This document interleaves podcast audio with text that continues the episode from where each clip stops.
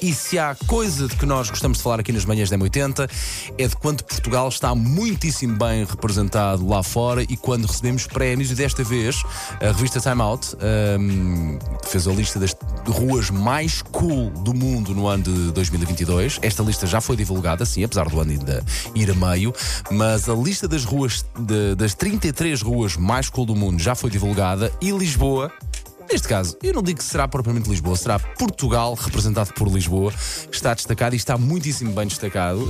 Um, quais é que foram os critérios?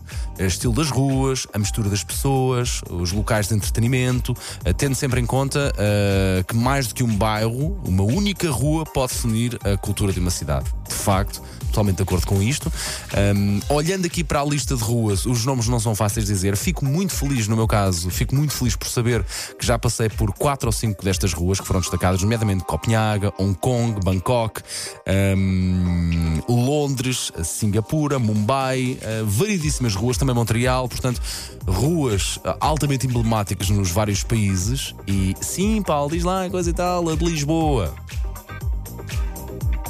Praça das Flores tão bonito, um sítio tão bonito, tão bonito, tão bonito, com um jardim ali um, a albergar uh, tudo e mais alguma coisa que se passa nessa, nessa zona.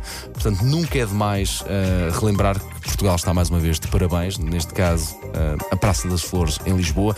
E desta vez foi aqui na zona de Lisboa, mas podia ter sido facilmente qualquer outra zona do nosso país, porque já aqui o dissemos variedíssimas vezes, já inclusive fizemos programas para isso, Lisboa. E Portugal, para mim, é o país mais bonito do mundo.